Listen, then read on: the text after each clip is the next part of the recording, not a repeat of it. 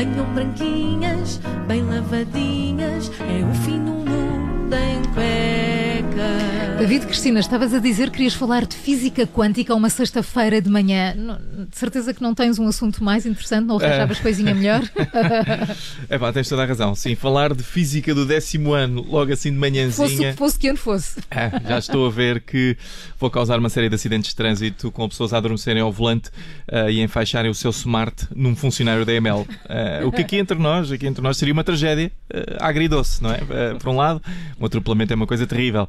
E a vida humana deve ser protegida. Por outro lado, é um funcionário da EML, não é? Quer dizer, Maldade. ahm, mas então, Mas o que é que tens para dizer sobre a física quântica? Então, eh, estamos aqui todos familiarizados com o gato de Schrödinger. P- vamos pôr os braços no ar, isto é rádio, por isso não se nota. Pronto, ninguém sabe o que é o gato de Schrödinger. então, eu passo a explicar. Então, um físico famoso, que, um físico quântico, criou um paradoxo para explicar eh, que uma partícula pode estar em dois estados em simultâneo. Com esta frase, já limpa para aí uns três funcionários da ML.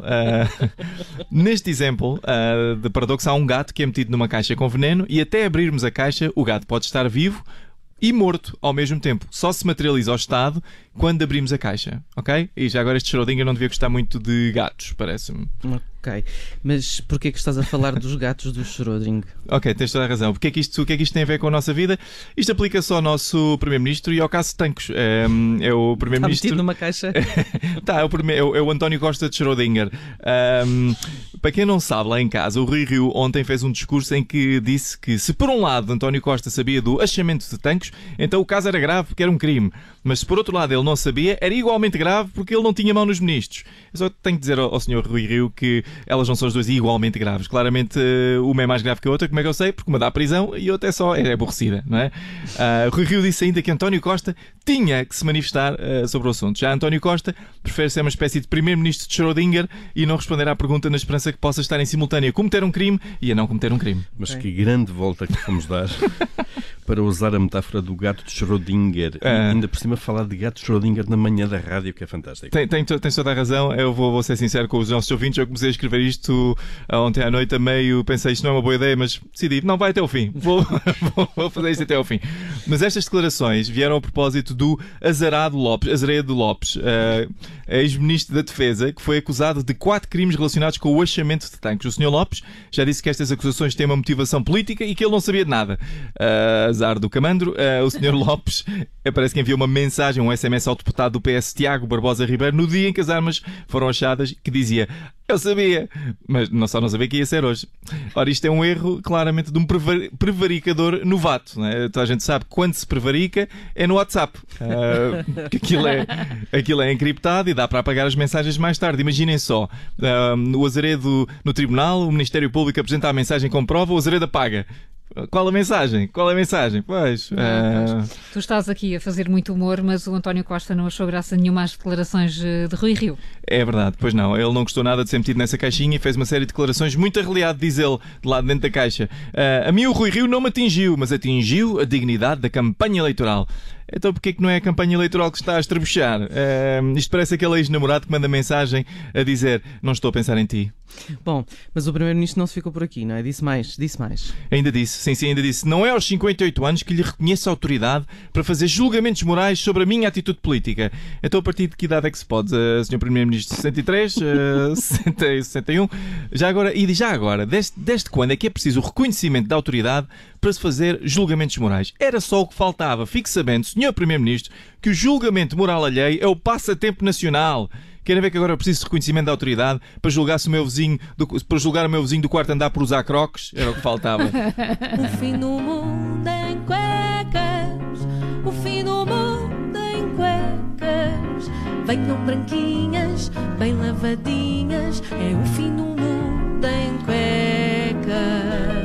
Já agora, uh, Maria João, hoje tenho aqui uma, uma, uma surpresa, uma rubrica eh, nova que eu queria experimentar que se chama Bom Demais para Ser Mentira. Uh, Vamos a isto. ok, a rubrica é muito simples. Eu vou, tenho, aqui uma sala cheia de jornalistas. Eu vou contar três notícias. Uma delas é falsa e vocês têm que descobrir qual é a notícia falsa, ok? Uh, são todas estúpidas já agora. Uh, Primeira notícia: uh, nos Estados Unidos, um cavalheiro e a sua namorada entraram numa loja chamada Scott's Menswear uh, e foram para a caixa com 400 dólares de compras. Uh, e a caixa, a senhora da caixa, implicou com ele, disse que ele estava a roubar coisas e ele disse: Não estou nada. E ela perguntou: Então, se não está a roubar coisas, o que é, que é isso que tem aí nas calças? E ele disse: É o meu, é o meu, é o meu coisa.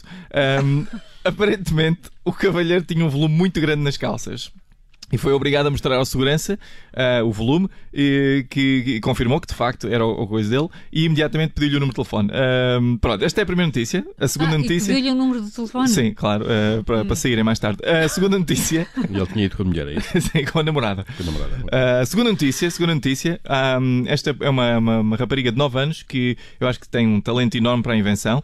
Então esta rapariga estava muito frustrada porque a professora não a deixava, a professora do liceu, no, um, ou do ciclo, não a deixava comer queijo uh, nas aulas. E ela tinha uma paixão que ela queria comer queijo nas aulas. Então uh, ela escondeu um cilindro de queijo dentro do seu batom de cieiro. E, Ai, eu gosto dessa. E passou o tempo todo a comer queijo no seu batom de cieiro, o que foi muito confuso para também a professora. Não, também não foi assim tanto tempo, não é? Ou só se for um batom de daqueles. ela é pequenina, ela tem 9 anos, portanto é.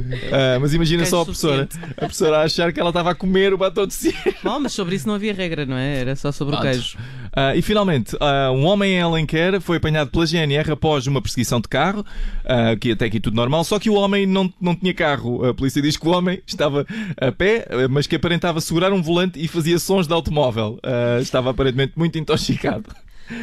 Ora bem. Como é que é? É para dizer qual é que é falsa? Qual é que é falsa? Hum. Hum. É da miúda e do na... batom. A miúda do batom, temos aqui a miúda do batom. Eu Paulo? voto na do Homem da Alenquer. Eu também. Homem da Alenquer. Alenquer. Duas Eu para Alenquer. Eu voto em Alenquer. Três, uh, Homem da Alenquer. Era o Homem da Alenquer. É, Mas é credível, é credível que um homem em Alenquer esteja a fingir que tem um carro todo intoxicado. Algum cavalo de pau, se tivesse embriagado, normal, não é? David Cristina, agora é uma questão muito importante. Quem acertou ganha o quê? Uh, um, fantásticos prémios, ganha fantásticos prémios. Nem que seja um pastel de nata, francamente. Sim, sim, um para pós três. Um pastel de nata para os três. Pode ser. Com colher, com colher de café, se faz favor. David Cristina, segunda-feira, há mais a não perder aqui na sua Rádio Observador. Bom fim de semana. Bom fim de semana. Rádio Observador, 98.7, Lisboa.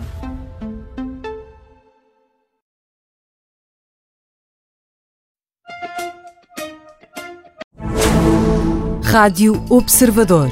Ouça este e outros conteúdos em observador.pt/barra rádio e subscreva os nossos podcasts.